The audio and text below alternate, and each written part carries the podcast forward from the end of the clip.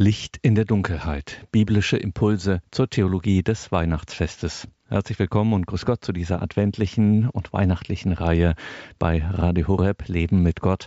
Mein Name ist Gregor Dornis. Schön, dass Sie jetzt hier wieder mit dabei sind. Diese adventliche Reihe Licht in der Dunkelheit, biblische Impulse zur Theologie des Weihnachtsfestes ist initiiert durch die Trierer Alttestamentlerin Professor Renate Brandscheid. Sie und ein Schülerkreis von ihr bereiten uns mit biblischen Betrachtungen auf das bevorstehende Weihnachtsfest vor, führen uns durch die adventlichen und dann weihnachtlichen Tage zu diesem Schülerkreis zählt auch die Theologin Dr. Sandra Labouvi.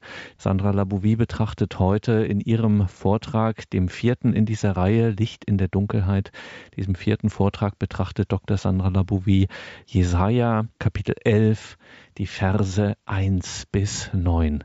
Jesaja 11, die Verse 1 bis 9, ein Reis aus dem Baumstumpf Isais, die Verheißung des neuen David liebe Hörerinnen und Hörer von Radio Horeb. Der heutige Vortrag trägt die Überschrift Ein Reis aus dem Baumstumpf Isais, die Verheißung des neuen David nach Jesaja 11, Vers 1 bis 9. Wie kein anderer der alttestamentlichen Propheten gilt Jesaja als bedeutender Wegbegleiter durch den Advent aber nicht nur an den vier Adventssonntagen des Lesejahres A, das mit dem neuen Kirchenjahr begonnen hat, sondern auch am Hochfest der Geburt Jesu selbst, sei es in der heiligen Nacht oder am ersten Weihnachtstag, sind seine Verheißungen zu vernehmen, da diese dem christlichen Glauben zufolge in der Person Jesu Christi, dem menschgewordenen Gott, ihre überbietende Erfüllung gefunden haben. Anknüpfend an das uns vertraute Weihnachtslied Es ist ein Ros entsprungen, hat die nach dem Zweiten Vatikanischen Konzil erneuerte Leseordnung den Text Jesaja 11 in die Adventszeit gesetzt. In der Liturgie ist er am zweiten Adventssonntag des Lesejahres A mit der Verheißung eines neuen messianischen Herrschers aus dem Stamm Isais und seinem Friedensreich zu hören. Angesichts der durch das Neue Testament selbst verbürgten theozentrischen Einheit von Altem und Neuen Testament und der in ihr beschlossenen eschatologischen Struktur des biblischen Gottesverständnisses darf Jesaja 11 Vers 1 bis 9 zu Recht als ein Höhepunkt der alttestamentlichen Christologie gelten. Bevor wir jedoch der Frage nachgehen, warum uns Christen dieses Prophetenwort in der Adventszeit und nicht wie Jesaja 9 am Weihnachtsfest selbst begegnet, und wir versuchen es aus neutestamentlicher Sicht das heißt auf Christus hinzudeuten, soll es zunächst als Verheißungstext des Alten Testamentes gewürdigt werden. Begeben wir uns also an den historischen Ort des Textes und fragen wir nach seinem zeitgeschichtlichen Kontext und seiner Aussageabsicht. Eröffnet wird Jesaja 11 mit der recht unvermittelten Ankündigung doch aus dem Baumstumpf Isais wächst ein Reis hervor. Ein junger Trieb aus seinen Wurzeln bringt Frucht. Um das hier verwendete Bild und die sich anschließenden Aussagen zu verstehen, ist es notwendig, dass wir unseren Blick zunächst auf jene beiden Verse werfen, die dem elften Kapitel unmittelbar vorausgehen, und das zehnte Kapitel des Jesaja-Buches, das vom Gericht Jahwes an der Großmacht Assur handelt, beenden. Sie lauten: Siehe, Gott, der Herr der Heerscharen, schlägt mit schrecklicher Gewalt die Zweige ab. Die Hochgewachsenen werden gefällt, und die Emporragenden sinken nieder. Er rodet das Dickicht des Waldes mit dem Eisen und der Libanon fällt durch einen Mächtigen. gegenüber der in Jesaja 10 vorliegenden Rede vom Abschlagen des Geästs mächtiger Bäume erweist sich Jesaja 11, Vers 1 als bewusst angeschlossene Kontrastdarstellung. Doch was genau soll hier in bildhafter Form einander gegenübergestellt werden?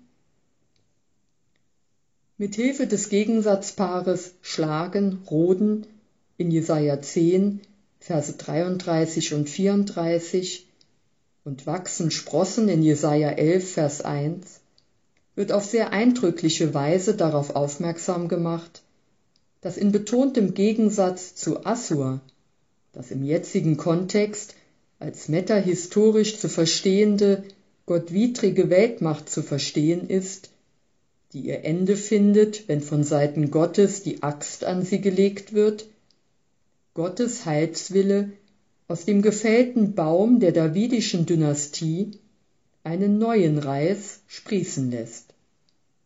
Pointiert gesagt, das Strafgericht Gottes ist nicht sein letztes Wort an seinem auserwählten Volk, wohl aber gegenüber allen Widersachern, die sich ihm und seiner Herrschaft widersetzen. Stellt sich nun die Frage, auf welche konkrete Situation des Volkes der Eröffnungsvers von Jesaja 11 zu sprechen kommt. Zweifellos nimmt Vers 1 Bezug auf die wohl größte Katastrophe, die das Volk Israel in seiner Geschichte erleben musste, nämlich den Untergang des Südreiches und das damit verbundene Ende der David-Dynastie, die bis zu diesem Zeitpunkt 500 Regierungsjahre zählte. Hierzu kam es, als im sechsten Jahrhundert vor Christus, genau genommen im Jahre 586, die Babylonier Jerusalem, die damalige Hauptstadt des Staates Juda, eroberten und zerschlugen. König Nebukadnezar ließ die Stadt mitsamt dem Tempel niederbrennen und deportierte den letzten König Judas, Zidkia, dessen Söhne und weite Bevölkerungsteile in die Gefangenschaft nach Babel. Auf der politisch-militärischen Ebene bedeutete dies die Vernichtung der nationalen Existenz des Volkes. Das Reich Davids hatte damit aufgehört zu bestehen. Doch was bedeutete dieser Verlust des einst den Vätern verheißenen Landes, des Tempels als dem Ort der Gegenwart Gottes bei seinem Volk und des theokratischen Königtums, an dem die Verheißung einer zukünftigen Dauer des Volkes hing? auf der Ebene des Glaubens. Zweifelsohne die Katastrophe schlechthin. Denn der Verlust der für den gläubigen Lebensvollzug so entscheidenden Haftpunkte bescherte dem verbliebenen Gottesvolk eine Glaubenskrise, die es bis zu diesem Zeitpunkt in seiner Geschichte so noch nicht erlebt hatte. Was nämlich den Glauben Israels in dieser Situation auf das Schwerste belastete, war nicht nur die Erfahrung unsäglichen Leides und brutaler Vernichtung bei der Eroberung durch grausame Feinde, als vielmehr das Bewusstsein, dass mit dem Untergang des Davidischen Reiches die so verheißungsvoll begonnene Geschichte Gottes mit seinem Volk gleichsam an einen scheinbar unüberwindbaren Abgrund angelangt war. Verantwortlich für diese Katastrophe war allein Israel aufgrund seiner von Jahwes Offenbarung abgeirrten Politik und Religion. Vor dem Scherbenhaufen seiner Existenz und vor den Trümmern seines falschen Gottesbildes stehend, trieb Israel nun die Frage um, wie sich künftig die Verheißung erfüllen sollte, die Gott selbst König David durch den Propheten Nathan gegeben hatte, nämlich dass er, wie es im zweiten Samuelbuch Kapitel 7 heißt, David zum Mittler der Gottesherrschaft, zum Repräsentanten seines eigenen Königtums erwählt und ihm in dieser Funktion eine unbegrenzte Dauer seiner Herrschaft in Aussicht gestellt hatte. Die Antwort liegt in Jesaja 11 vor. Hier wird die frohe Botschaft verkündet, dass Gott, auch wenn nach menschlichem Ermessen keine Möglichkeit und Voraussetzung mehr besteht, sehr wohl die Macht hat und auch willens ist, den tiefen Abgrund, der zwischen ihm und dem sündigen Volk liegt, zu überbrücken. Genau hier setzt das in Jesaja 11, Vers 1 verwendete Bild an. Nachdem Gott wegen des Abfalls seines Volkes von ihm als Richter und Kriegsherr gegen es aufgetreten ist, offenbart er sich nun nach dem Gericht zum Heil seines Volkes und lässt auf diese Weise das eigentliche Ziel seines Waltens in der Geschichte erkennen. Aufgrund der durchgehaltenen Konsequenz seiner Bundestreue und Kraft seiner Schöpfer- und Erlösermacht lässt er aus dem abgeschlagenen Baumstumpf Isais einen Reis hervorsprossen, der sich zu einem fruchtbringenden Baum entwickelt. Anknüpfungs- bzw. Ausgangspunkt der heilschaffenden Macht Gottes ist der gefällte Baum, der mit seinen Wurzeln im Boden verblieben ist und jetzt neu austreibt. Deutlich zum Ausdruck gebracht wird hier, dass sich der Gerichtseifer Gottes im Strafgericht am Königshaus Davids mit dem Fall Jerusalems 586 vor Christus vollendet hat und nun dank seines Heilseifers das Wunder der Erneuerung Israels geschieht. Konkret heißt das, der Neubeginn Israels gründet in der tiefen und niemals endenden Liebe Gottes zu seinem auserwählten Volk und unterstreicht zugleich, dass Gott seinen Treueschwur, den er den Vätern in den Tagen der Vorzeit und somit von Anbeginn des Gottesvolkes an geleistet hat, nicht brechen wird. Somit sind die Glieder des Volkes, die die Katastrophe von 586 überlebt haben, nicht dem Untergang geweiht, sondern dürfen darauf vertrauen, dass Gott seinem Heilsplan mit Israel auch weiterhin treu bleibt. Auffallend ist, dass vom Baumstumpf Isais die Rede ist. Damit erfolgt ausdrücklich der Hinweis auf den Vater David. Aus dessen Geschlecht hat Jahwe David zum ersten König von Gesamt Israel erwählt. Wie durch die beiden Bilder vom Baumstumpf und vom Wurzelstock angezeigt wird, ist aufgrund des vollzogenen Gerichtes, bei dem Gott die Nachkommenschaft des ersten Königs wie Äste von einem Baum abgeschlagen hat, nur noch die Erinnerung an die für die Theokratie Israels grundlegende Erwählung Davids übrig geblieben. Denn mit dem Untergang des Südreiches existierte auch die David-Dynastie nicht mehr. Nach menschlichem Ermessen war von ihr keine Zukunftsperspektive mehr zu erwarten. Mit anderen Worten, die tradierte Verheißung Gottes an Nathan, Davids Geschlecht das Königtum als ewigen Besitz zu geben, kann nicht mehr aus einem innergeschichtlichen Zusammenhang begründet werden, sondern bedarf eines von Gott gesetzten Neuanfangs. Möglich ist dieser allein aufgrund der durchgehaltenen Bundestreue Gottes wie das Bild mit dem aus dem Baumstumpf hervorgehenden Reis betont, wird Gott jedoch nicht mehr einen neuen Davididen, also einen weiteren König aus dem Hause Davids bestellen, sondern einen neuen David. Was also mit der Erwählung Davids, des Sohnes Isais, einst als Modell der Königsherrschaft Gottes auf Erden begonnen hat, wird nun durch den von Gottes Heilsoffenbarung bewirkten Neueinsatz bei der Führung seines Volkes zur Vollendung gebracht. Aus diesem Grund endet Vers 1 auch mit dem Hinweis, dass der aus dem Wurzelstock sprossende junge Trieb Frucht bringen wird.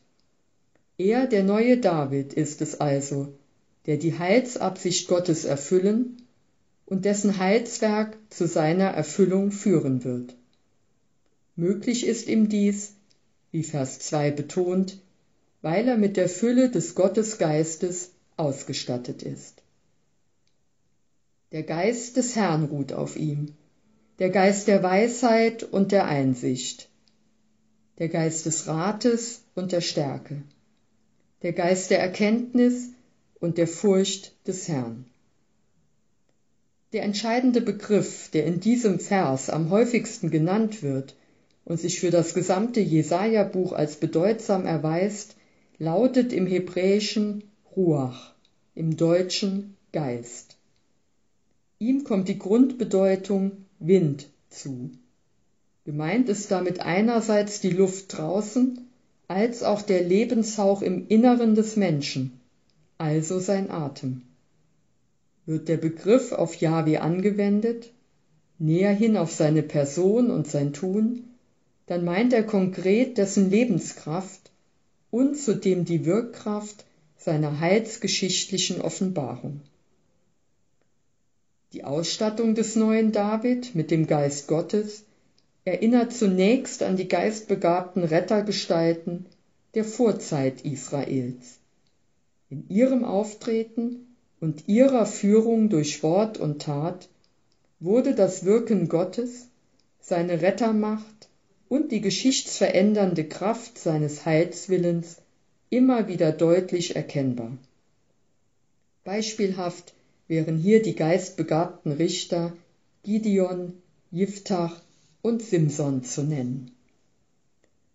Aber auch Mose, sein Nachfolger Josua, König Saul und die Propheten, die im Namen Jahwes auftraten, zeichneten sich dadurch aus, dass sie im Besitz des Gottesgeistes waren und dieser sie zur Führung und Befreiung des Volkes und zur Erfüllung ihrer Sendung befähigte. Besondere Beachtung verdienen an dieser Stelle die Aussagen über den Geistbesitz Davids, den Sohn Isais, wie sie uns in den beiden Samuel-Büchern vorliegen. Wird uns im ersten Samuel-Buch in Kapitel 16, Vers 13 zunächst von dessen Salbung zum König berichtet, und diese ausdrücklich mit der Verleihung des Geistes Jahwes verbunden, so betont das zweite Samuelbuch zu Beginn des 23. Kapitels, dass David aufgrund dieser besonderen Geistausstattung zum Retter seines Volkes und letztlich sogar zum Idealbild eines gerechten und gottesfürchtigen Herrschers wurde. Genau auf diese Vorstellung von David als dem Erwählten Jahwes und dem Träger seines Geistes greift der Verfasser von Jesaja 11 zurück, wenn er von der Fülle des Geistes Jahwes bei dem neuen David spricht, die auf diesem ruht. Verdeutlicht wird diese Fülle des Geistes Jahwes in Vers 2 insgesamt durch drei bedeutsame Begriffspaare Weisheit und Einsicht, Rat und Stärke sowie Erkenntnis und Gottesfurcht. Auffallend ist, dass die beiden ersten Paare primär Eigenschaften Gottes nennen. Hierzu heißt es im Buch Iob in Kapitel 12, Vers 13, Bei ihm, Gott, allein sind Weisheit und Heldenkraft, bei ihm sind Rat und Einsicht. Im Umkehrschluss bedeutet das, nur wenn Gott dem Menschen, zum Beispiel dem König oder einem anderen von ihm Erwählten, diese Eigenschaften mitteilt, können sie diese Personen auch auszeichnen. Hingegen beschreibt das letzte Paar mit Erkenntnis und Gottesfurcht zwei Grundhaltungen der Frömmigkeit Israels, die naturgemäß vom Menschen einzunehmen sind. Nicht von ungefähr kommt der Verfasser als erstes auf den Geist der Weisheit und der Einsicht zu sprechen. Sowohl die Weisheit wie auch die Einsicht erscheinen im Alten Testament, vor allem in der Weisheitsliteratur, häufig miteinander verbunden. Bezogen auf Gott sind sie inhaltlich betrachtet der Inbegriff seiner Schöpfungs- und Geschichtsplanung und damit auch Ausdruck seiner Erkenntnis. In seiner Weisheit und aufgrund seiner Einsicht in alles Geschaffene hat er diese Planung aufgestellt und besitzt zu ihrer Umsetzung in die Wirklichkeit auch die erforderliche Macht. Wenn nun diese beiden Geisteseigenschaften auf dem neuen David dem Repräsentanten seiner ewigen Königsherrschaft ruhen, dann weist dies darauf hin, dass er mit der Schöpfungs- und Geschichtsplanung Gottes vertraut und zugleich zu einer Machtausübung befähigt ist, die dieser entspricht. Die beiden Gaben des Rates und der Stärke dürfen folglich als seine ihm von Gott zur Verfügung gestellten Mittel verstanden werden, damit er sich erfolgreich für die Durchsetzung und Aufrechterhaltung von Recht und Gerechtigkeit einsetzen kann.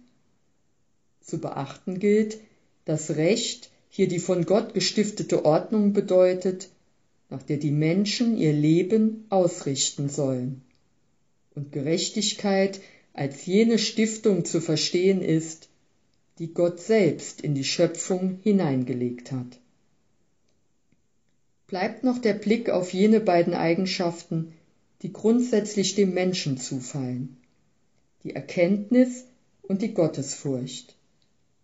Ist mit Erkenntnis, kurz gesagt, das Wissen um Jahwes Werk und Wort gemeint, so stellt die Furcht des Herrn die allein angemessene Reaktion des Menschen auf den sich offenbarenden Gott dar, den dieser mit den Augen des Glaubens betrachtet als seinen Schöpfer und Erlöser, als den Herrn der Geschichte und den Heiligen schlechthin erkennt. Doch was genau hat den Verfasser bewegt, die beiden Eigenschaften der Erkenntnis und der Gottesfurcht ausgerechnet mit den beiden ersten Begriffspaaren zu verbinden? Seine Absicht ist es, auf ein Zweifaches aufmerksam zu machen. Zunächst will er den Gnaden- und Geschenkcharakter aller sechs genannten Eigenschaften vor Augen führen. Dann will er aber auch unterstreichen, dass die Erkenntnis und Gottesfurcht erst zusammen mit den vier aus dem Bereich der Weisheit Gottes dem Menschen mitgeteilten Eigenschaften die besondere und vollkommene Gemeinschaft des betroffenen Trägers mit Jahwe bekunden und geradezu besiegeln. Mit Blick auf den neuen David in Jesaja 11 kann somit zusammenfassend gesagt werden, da die Gaben des Geistes in unüberbietbarer Fülle auf ihm ruhen, ist er auch zur vollkommenen Wahrnehmung des Herrscherauftrages im Sinne Jahwes befähigt. Daraus wiederum folgt, dass es sich bei ihm um eine eschatologische, endzeitliche Gestalt handelt, die als Inbegriff der Neuschöpfung des Menschen zu verstehen ist. Was deren Herrschaft auszeichnet und wovon diese geprägt ist, wird in den Versen drei bis fünf aufgezeigt. Und er hat sein Wohlgefallen an der Furcht des Herrn. Er richtet nicht nach dem Augenschein, und nach dem Hörensagen entscheidet er nicht, sondern er richtet die Geringen in Gerechtigkeit und entscheidet für die Armen des Landes, wie es recht ist. Er schlägt das Land mit dem Stock seines Mundes und tötet den Frevler mit dem Hauch seiner Lippen. Gerechtigkeit ist der Gürtel um seine Hüften und die Treue der Gürtel um seine Lenden. Kennzeichnend für den neuen David ist zunächst sein Wohlgefallen an der Furcht des Herrn. Dieser Aussage ist besondere Beachtung zu schenken, da sie bewusst die letzte der zuvor in Vers 2 genannten Eigenschaften noch einmal aufgreift. Auf diese Weise will der Verfasser von Jesaja 11 unmissverständlich zum Ausdruck bringen, dass die Haltung des neuen David wesenhaft von der Gottesfurcht geprägt ist. Und das bedeutet, es liegt ihm völlig fern, sich über die Anordnungen Jahwes hinwegzusetzen und aus verselbstständigter Machtvollkommenheit seine Autorität zur Durchsetzung persönlicher Ansprüche auf Kosten anderer zu gebrauchen. Ganz im Gegenteil. Als neuer David will er uneingeschränkt den Willen Gottes zur Geltung bringen. Augenfällig ist daher auch sein Eintreten für Recht und Gerechtigkeit. Aufgrund seines spezifischen Verhältnisses zu Gott genügt es hier jedoch nicht, auf die in Israel und auch sonst im alten Orient bekannte Funktion des Königs als Wahrer des Rechts zu verweisen. Vielmehr verhält es sich so, dass die Aussagen in Vers 3 und 4 in Anlehnung an die schon von dem weisen König Salomo bekannte Praxis der Urteilsfindung formuliert sind. So hält das erste Buch der Könige am Ende des dritten Kapitels, das über das bekannte salomonische Urteil berichtet, fest, ganz Israel hörte von dem Urteil, das der König gefällt hatte, und sie schauten mit Ehrfurcht zu ihm auf, denn sie erkannten, dass die Weisheit Gottes in ihm war, wenn er Recht sprach. Wie König Samuel, so fällt auch der neue David keine Entscheidung nach bloß formal juristischen Gesichtspunkten. Seine Urteilsfindung geschieht zudem völlig frei von äußeren Eindrücken. Kurzum, bei der Ausübung seiner Herrschaft ist er in keiner Weise auf das angewiesen, was er mit seinen Augen sieht und was seine Ohren zu hören bekommen. Dadurch, dass auf ihm die Fülle des Gottesgeistes ruht, lässt er sich nicht von den durch Voreingenommenheit, Irrtum und Eigennutz verfälschten Aussagen anderer leiten, sondern wird vielmehr in wahrer Weisheit als Herzensrichter die Dinge und die Wirklichkeit mit den Augen Gottes betrachten. Weil er ganz von der Gerechtigkeit und Treue Jahwes geprägt ist, kann er auch nicht anders, als dafür Sorge zu tragen, dass die Geringen und Armen zu ihrem Recht kommen. Bemerkenswert ist hier die in Vers 4 verwendete Ausdrucksweise, dass er die Geringen in Gerechtigkeit richtet und für die Armen des Landes seine Entscheidung trifft.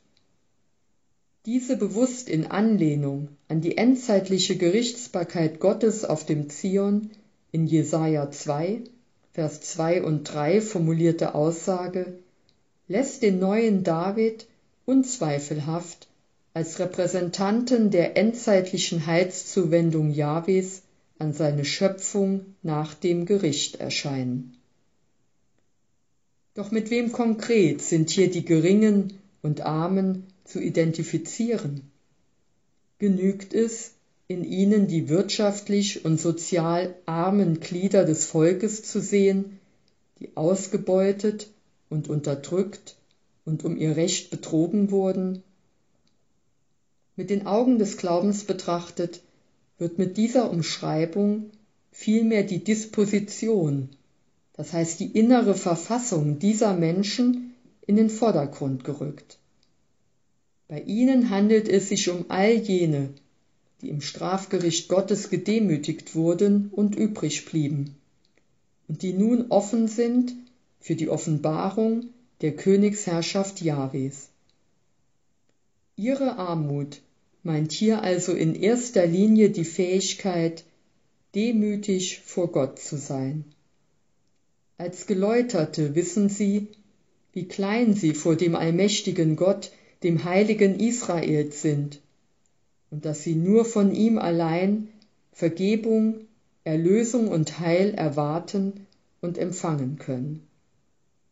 Ihr Armsein kennzeichnet folglich die richtige Haltung vor Gott und zeigt an, dass die Gott wohlgefällige Glaubenshaltung in Demut und Gehorsam besteht.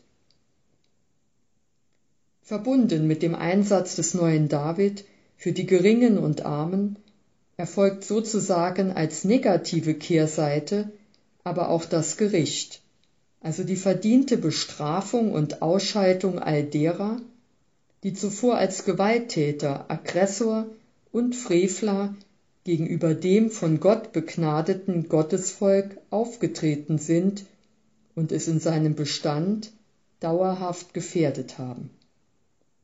Die Art und Weise, wie der neue David seine Richtertätigkeit ausübt, lässt erkennen, dass er sich dabei nicht wie ein Tyrann gebärdet und seine Herrschaft auch keine Schreckensherrschaft ist. So bereitet er mit dem Stab seines Mundes und dem Hauch seiner Lippen den Gegnern des Gottesvolkes ihr Ende und reinigt das Land vom Bösen. Diese auf den ersten Blick vielleicht sonderbar klingende Ausdrucksweise ruft die Macht und Wirkmächtigkeit des göttlichen Wortes und Geistes in Erinnerung, auf die im Alten Testament vor allem von den Propheten immer wieder aufmerksam gemacht wird. So sprechen die wahren Propheten immer wieder von der Dynamik und dem mächtigen Selbsterweis des Wortes Gottes in der Geschichte. Für sie ist es Ausdruck des über der Geschichte stehenden göttlichen Heilswillens und Weltplanes und somit ein realer Faktor der Geschichte, in der Gott sich allen menschlichen Widerständen zum Trotz durchsetzt. Im 55. Kapitel des Jesaja-Buches in Vers 10 folgende ist deshalb aus dem Munde Gottes selbst zu hören, denn wie der Regen und der Schnee vom Himmel fällt und nicht dorthin zurückkehrt, ohne die Erde zu tränken und sie zum Keimen und Sprossen zu bringen, dass sie dem Sämann Samen gibt und Brot zum Essen, so ist es auch mit dem Wort, das meinen Mund verlässt.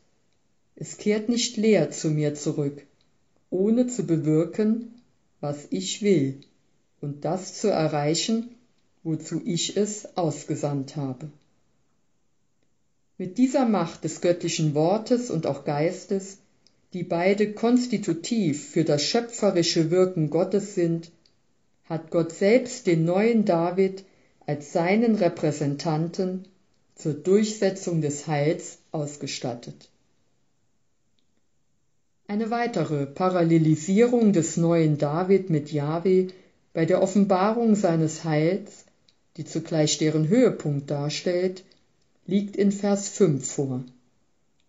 Wenn hier die Rede davon ist, dass Gerechtigkeit der Gürtel um die Hüften des Heilsmittlers und Treue der Gürtel um dessen Lenden ist, dann wird hier zugleich auch die entscheidende Antwort auf die Frage gegeben, warum er nicht, wie Vers 3 betont, nach dem Augenschein richtet, und nicht nach dem Hörensagen entscheidet. Doch was beinhalten die beiden Begriffe Gerechtigkeit und Recht, die dem neuen David zugeschrieben werden und seine Ausstattung und Würde ausmachen? Bei dem Wort Gerechtigkeit handelt es sich im Alten Testament von Haus aus um einen Ordnungsbegriff, der von Gott her gesehen dessen Heilstaten zur Aufrichtung und Durchsetzung seiner Heilsordnung meint und der hier die endzeitliche Befreiung und Wiederherstellung Israels ankündigt. In gleicher ähnlicher Weise ist auch die den neuen David auszeichnende Treue zu verstehen. Grundsätzlich bezeichnet sie das Verhalten einer Person, das ihrem eigenen inneren Sein entspricht auf Gott bezogen meint Treue somit das Verhalten, durch das er dem Wesen seiner Gottheit gerecht wird. Angesichts dieser hohen Bedeutung von Gerechtigkeit und Recht ist es nachvollziehbar, dass diese beiden Begriffe, auch wenn sie grundsätzlich auf den Menschen angewendet werden können, im Alten Testament niemals bei einem irdischen König zu finden sind. Ihr Fehlen im sündigen Gottesvolk wird sogar ausdrücklich in Jesaja Kapitel 59, Vers 4 beklagt. Ganz anderes wird hingegen über Jahwe, den Gott Israels, ausgesagt. Wie vor allem das Buch der Psalmen betont, ist er im Besitz von Gerechtigkeit und Treue und wird zudem als deren Norm und Garant angesehen. Wenn nun nach Jesaja 11, Vers 5 auch der neue David von dieser Gerechtigkeit und diesem Recht geprägt ist, dann weisen ihn diese beiden als den wahren Repräsentanten der Heilsoffenbarung Gottes aus. Nachdem in den ersten beiden Versen von Jesaja 11 die Rede von der Herkunft und der Ausstattung des neuen David war, die Verse 3 bis 5 von seiner Bewährung und seiner das Heil Jahwes vermittelnden Herrschaftsausübung handelten, lenken die Verse 6 bis 9 den Blick auf die mit seiner Herrschaft verbundene Umwandlung der Schöpfung in einen Heilszustand. Veranschaulicht wird dies mit Hilfe eines ganz bestimmten Bildes, nämlich dem des Tierfriedens. Der Wolf findet Schutz beim Lamm, der Panther liegt beim Böcklein. Kalb und Löwe weiden zusammen, ein kleiner Junge leitet sie. Kuh und Bärin nähren sich zusammen, ihre Jungen liegen beieinander. Der Löwe frisst Stroh wie das Rind. Der Säugling spielt vor dem Schlupfloch der Natter, und zur Höhle der Schlange streckt das Kind seine Hand aus. Man tut nichts Böses und begeht kein Verbrechen auf meinem ganzen heiligen Berg. Denn das Land ist erfüllt von der Erkenntnis des Herrn, so wie die Wasser das Meer bedecken. Das für manchen Hörer an dieser Stelle vielleicht recht unvermittelt anzutreffende Bild vom Tierfrieden, das genau genommen von einem Frieden zwischen den Tieren und dem Frieden zwischen Mensch und Tier spricht, widerspricht zweifellos jeglicher Alltagserfahrung. In Jesaja 11 wird dieses Bild, das seinen Ursprung in der alttestamentlichen Überlieferung selbst hat, bewusst eingesetzt, um auf sehr eindrucksvolle Weise auf jenen endzeitlichen Zustand der Welt zu sprechen zu kommen, der sich im Zuge der Heilzuwendung Jahwes nach dem Gericht und der damit verbundenen Herrschaft des neuen David einstellt. Kennzeichnend für diesen ist die Ungefährlichkeit der wilden Tiere im Umgang mit den doch eher harmlosen Haustieren, wie auch mit dem Menschen. Pointiert gesagt, es herrscht nun Friede ohne Ende bei Mensch und Tier, und kein Geschöpf lebt mehr auf Kosten des anderen.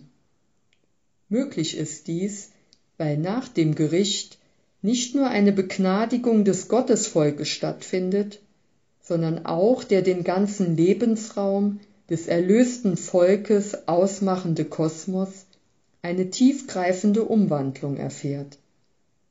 So hat die Aufhebung des Gerichtszustandes durch Jahwe zur Folge, dass es zu einem neuen Bund zwischen Mensch und Tier kommt und letztere die häufig parallel zu den grausamen Feinden des Gottesvolkes stehen, nicht mehr als göttliche Gerichtswerkzeuge dienen. Aber auch der für das Volk im Gericht zum Fluch gewordene Lebensraum in der Schöpfung erfährt dadurch eine Neuordnung. Bei ihm handelt es sich wieder um einen Kosmos, der nicht vom Chaos beherrscht wird, sondern vielmehr dem Schöpfungsplan Jahwes entspricht. Ihren Höhepunkt erreicht die Verheißung des neuen David und seiner Herrschaft in Vers 9. Nicht von ungefähr kommt abschließend die Rede auf den heiligen Berg Jahwes. Dieser ist mit Zion Jerusalem zu identifizieren, das als die Offenbarungsstätte des Gottesrechts und der Heilszuwendung Jahwes schlechthin gilt. Hier lebt die von Gottes Erkenntnis erfüllte Gemeinde in der nicht endenden Gemeinschaft mit Jahwe. dass diese selbst sich fortan im Rechttun übt und mit der Erkenntnis Gottes ausgestattet ist, darf als Ausdruck dafür verstanden werden, dass sowohl die zuvor dem neuen David zugeschriebene Gerechtigkeit wie auch der ihm geschenkte Geist der Erkenntnis nun auf das ganze Volk im Land der Verheißung übergegangen sind. Versuchen wir nach dem bisher Gesagten die Bedeutung des in Jesaja 11 verheißenen endzeitlichen theokratischen Herrschers noch einmal zusammenzufassen. Jesaja 11 hebt deutlich hervor, dass dieser von Gott erwählte und ausgestattete Heilsmittler nicht nur die das Gericht Jahwes ablösende Wende zum Heil repräsentiert, sondern auch den sich daraus ergebenden Heilszustand in einer neuen Schöpfung. Alle in Jesaja 11 vorliegenden Aussagen über den neuen David und seine Herrschaft stehen unter dem Leitgedanken der Neuschöpfung und lassen einen gemeinsamen traditionsgeschichtlichen Hintergrund erkennen. Sowohl sein Werdegang und seine Ausstattung mit der Fülle des Geistes Jahwes in den Versen 1 und 2 und seine Bewährung in den Versen 3 bis 5, wie auch der beschriebene Friedenszustand einer durch Jahwes Heils gewandelten Schöpfung haben den Aspekt der Neuschöpfung mit Bezug auf die beiden Schöpfungserzählungen des Buches Genesis im Blick, wie sie uns in den Kapiteln 1 und 2 vorliegen. Für den Hintergrund und das richtige Verständnis der Verheißung des neuen David erweist sich vor allem der Schöpfungsbericht in Genesis 1, mit dem die christliche Glaubensurkunde beginnt von weittragender Bedeutung, da er die Erschaffung des Menschen und seine Würde als Ebenbild Gottes betont und von der Übereignung der Erde als Lebensraum an Menschen und Tiere handelt. Der Bezug auf diesen Schöpfungsbericht lässt ein Zweifaches erkennen. Zunächst, dass Gott in der Gestalt des neuen David das bereits mit der Erwählung des ersten David begonnene Werk, das jedoch durch menschliche Schuld gescheitert ist, Kraft seiner sowohl die Geschichte als auch die Schöpfung berührende Erlösermacht zu seiner Vollendung führt. Auf diese Weise erscheint der neue David als der wahre Mittler des Rettertums Jahwes in einer Menschheit, die sich nach Erlösung sehnt. Der Bezug auf den ersten Schöpfungsbericht führt aber auch vor Augen, dass in der Gestalt dieses neuen Heilsmittlers die mit der Setzung des Anfangs in der Schöpfung bereits begründete Würde des Menschen als Ebenbild Gottes eine Verwirklichung erfährt, die ausnahmslos für alle Menschen zum Paradigma wird. Auf den Punkt gebracht heißt das, die Gestalt des neuen David in Jesaja 11 wird damit zum Inbegriff der Neuschöpfung des Menschen und der in ihr sich manifestierenden Erlösung der Welt. Inhaltlich handelt die Verheißung des neuen David unübersehbar von der Offenbarung der Lebensfülle Jahwes, weil ohne sie dessen Auftreten und die mit ihm vollzogene Neuordnung in der Welt nicht vorstellbar sind. Denn durch das Gericht macht Gott den Weg frei für das eigentliche Ziel seines Schaffens, seine Selbstmitteilung zum Heil der Welt. Genau von diesem Geschehen spricht die Verheißung des neuen David, und sie tut es auf der Grundlage der alttestamentlichen Glaubenstradition. Als erstens ist hier zunächst hervorzuheben, dass das Erscheinen des neuen David als Bestätigung dafür zu sehen ist, dass Jahwe sich trotz des menschlichen Versagens als der absolut treue und gerechte Gott erweist.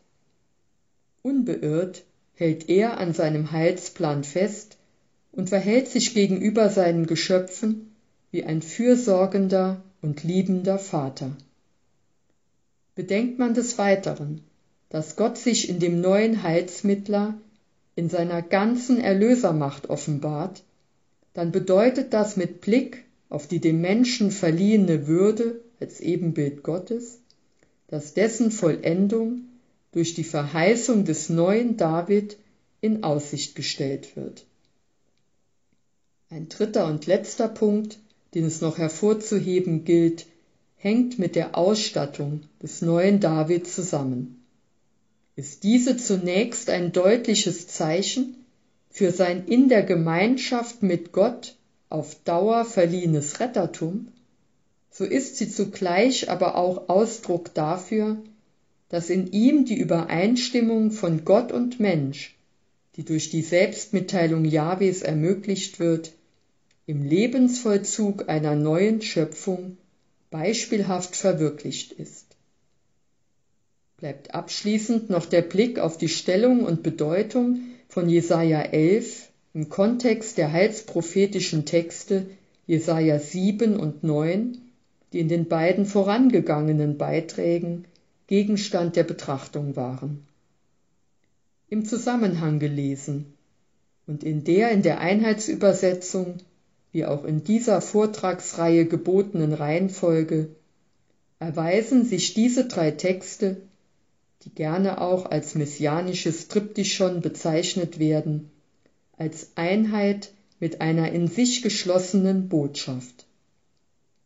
Beinhaltet Jesaja 7 die Ankündigung des Immanuel und unterstreicht mit dieser, dass der Plan Jahwes trotz des Versagens des Hauses David und dem Ende der Monarchie nicht scheitern, sondern weitergehen wird, und handelt Jesaja 9 von der idealen Herrschaft und dem gottgegebenen Rettertum des neuen Heilsmittlers, so lässt Jesaja 11 keinen Zweifel daran, dass dieser neue David als Inbegriff des Mitseins Gottes bei der Vollendung seines Volkes und als Repräsentant des neuen Menschen zu verstehen ist. Vor allem die in Jesaja 11 vorliegende Verheißung des neuen David und das hier gezeichnete Bild der neuen Welt Gottes lassen aus christlicher Sicht bereits einen entscheidenden Aspekt der Messianität Jesu, gemeint ist seine Würde als neuer Mensch, und als vollkommenes Ebenbild Gottes aufleuchten. Geistliche Vertiefung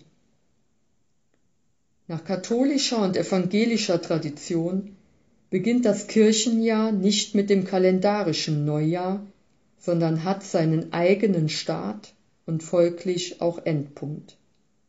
Eröffnet wird es mit der Adventszeit, in der wir Christen uns auf die Ankunft Jesu vorbereiten.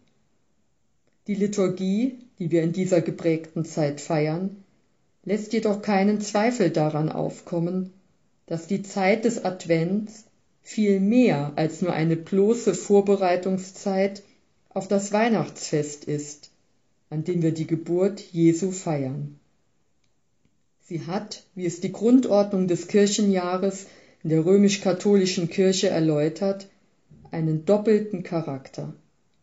So dient sie einerseits der Vorbereitung auf die weihnachtlichen Hochfeste mit dem Gedächtnis des ersten Kommens des Sohnes Gottes zu den Menschen.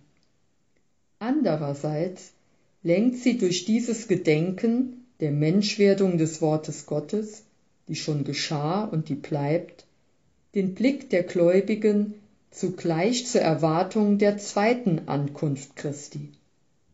Gemeint ist damit dessen richtende und endgültig erlösende Wiederkunft, die noch aussteht und die doch schon unaufhaltsam im Kommen ist.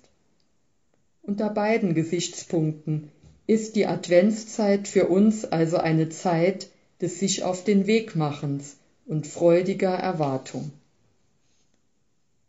Wenn wir nach der geltenden Leseordnung Jesaja 11 in der Adventszeit, also in der Zeit der Erwartung und nicht am Weihnachtsfest selbst hören, dann will die Liturgie uns auf diese Weise auf etwas Entscheidendes hinweisen. Zum einen, dass wir uns Christen die Verheißung des messianischen Heilsherrschers in der Geburt Jesu vor über 2000 Jahren bereits ihre Erfüllung gefunden hat und die alttestamentliche Messiashoffnung in ihm sogar noch entscheidend überboten worden ist.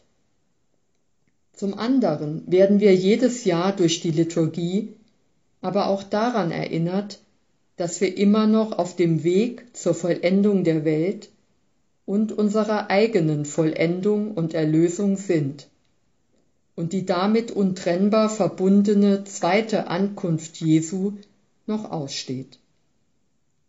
Doch fragen wir uns nun, was diese Sichtweise des Advents konkret für das Bekenntnis zu Jesus Christus und für unser ganz persönliches Glaubensleben und auch Menschsein bedeutet.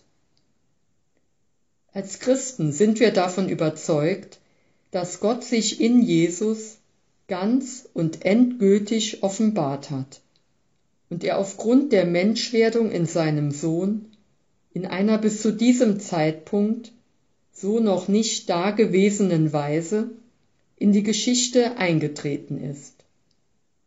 Jesus Christus gilt daher für uns als die Selbstoffenbarung Gottes schlechthin. Aber im Unterschied zu dem verheißenen neuen David in Jesaja 11 lebt und handelt Jesus als Gottes Sohn in unlösbarer personaler Einheit mit diesem. In Jesus hat sich, wie es das Johannesevangelium in Kapitel 1 betont, das göttliche Wort verleiblicht, jenes Wort, das bereits am Anfang gewesen und im Schöpfungsentwurf der Welt wirksam geworden ist. Zudem hat Gott in ihm auch den Menschen vor der Grundlegung der Welt erwählt, weshalb Jesus dies am Ende der Welt, wenn Gott sein Werk vollendet, als der Wiederkommende bestätigen wird. Genau diese Übergeschichtlichkeit Jesu enthüllt das wahre Bestimmungsziel der Schöpfung und des Menschen. In Bezug auf den Menschen heißt das, da Christus der wahre Mensch ist, in dem die Gott-Ebenbildlichkeit unversehrt und in einzigartiger Weise verkörpert ist, können auch wir Menschen in der Ausrichtung auf ihn Anteil haben an seiner Ebenbildlichkeit und in der Gemeinschaft mit ihm jene Lebenskraft erfahren, die Angeld auf das ewige Leben und die endgültige Erlösung ist. Vertiefen wir diesen Gedanken noch etwas, dann heißt das, durch die Menschwerdung Gottes in Christus ist die Zeit nicht mehr die unerlöste und trostlose Zeit, die einfach abläuft und zerrinnt, Vielmehr erinnert uns die Liturgie des Advents und des Weihnachtsfestes daran, dass sich im Kommen und in der Menschwerdung des ewigen Wortes Gottes in Jesus von Nazareth die größte Zäsur der Heilsgeschichte ereignet hat. Mit ihr hat sich der Abschluss der langen Wartezeit auf den Messias und der Anbruch und der Durchbruch der von Gott selbst festgesetzten Heilszeit ereignet. Dabei ist sie weniger das Vollwerden eines bestimmten Zeitraums als das Eintreffen einer göttlichen Setzung in der Zeit. Für uns als Glaubende bedeutet das, wir haben nicht einfach nur Notiz von der Geburt Jesu vor über 2000 Jahren und deren Heilsbedeutung zu nehmen, und ihrer einmal im Laufe des Kirchenjahres in besonderer Weise zu gedenken. Auch haben wir das Heil nicht irgendwann in ferner Zukunft zu erwarten.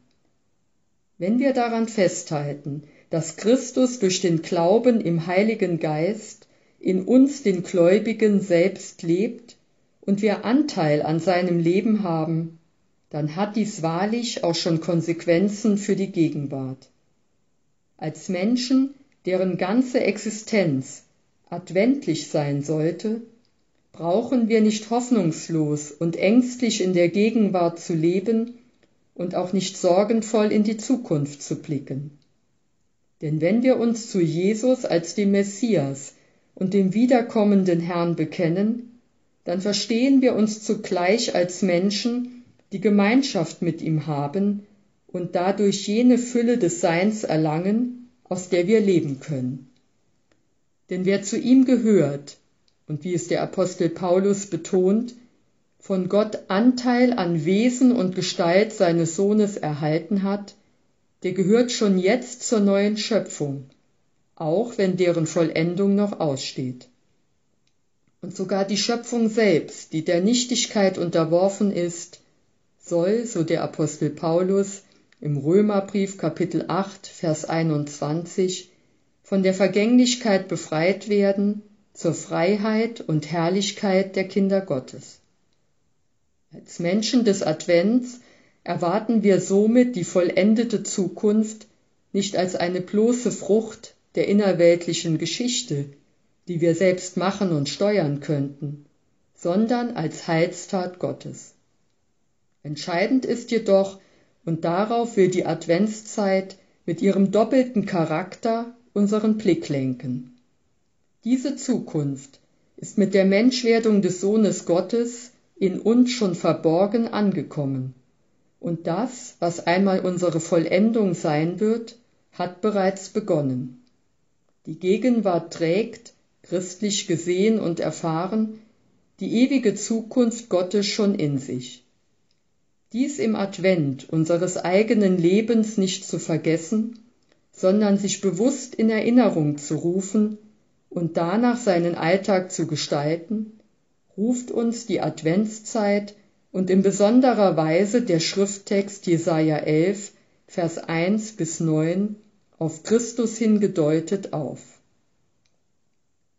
Beschließen soll diesen Vortrag ein Adventslied aus dem Gotteslob, das vom Kommen Jesu durchstimmt ist, dessen zweite Ankunft als das noch ausstehende entscheidende Ereignis für die ganze Welt darstellt, die dadurch erneuert und vollendet wird und den Wartenden zugleich die Bedeutung des bereits ersten Kommens Jesu für die Gegenwart vor Augen führt.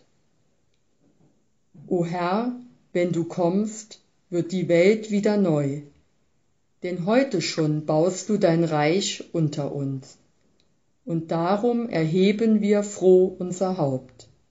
O Herr, wir warten auf dich. O Herr, wenn du kommst, wird es Nacht um uns sein. Drum brennt unser Licht, Herr, und wir bleiben wach. Und wenn du dann heimkommst, so sind wir bereit. O Herr, wir warten auf dich. O Herr, wenn du kommst, jauchzt die Schöpfung dir zu, denn deine Erlösung wird alles befreien. Das Leid wird von all deiner Klarheit durchstrahlt. O Herr, wir warten auf dich. O Herr, wenn du kommst, hält uns nichts mehr zurück. Wir laufen voll Freude den Weg auf dich zu. Dein Fest ohne Ende steht für uns bereit. O Herr, wir warten auf dich.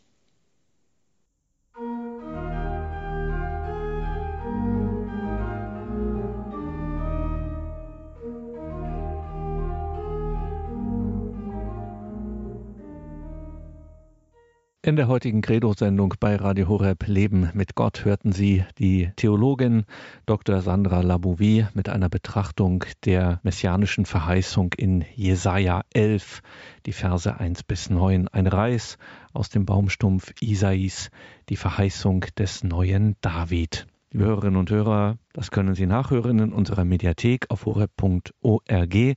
Dort finden Sie alle Vorträge dieser Reihe Licht in der Dunkelheit, biblische Impulse zur Theologie des Weihnachtsfestes.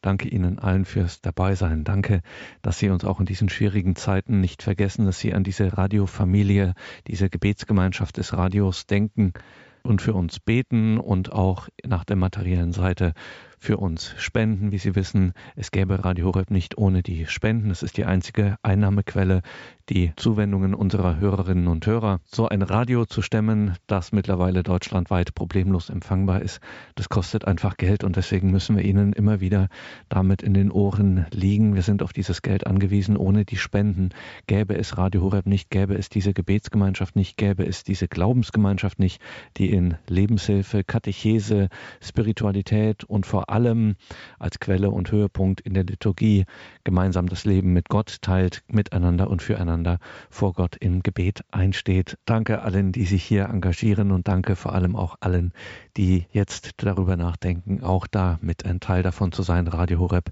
mit zu unterstützen. Ein herzliches Vergelt's Gott. Hier folgt um 21.30 Uhr die Reihe Nachgehört. Mein Name ist Gregor Dornis. Ich wünsche Ihnen einen gesegneten Abend und eine behütete Nacht.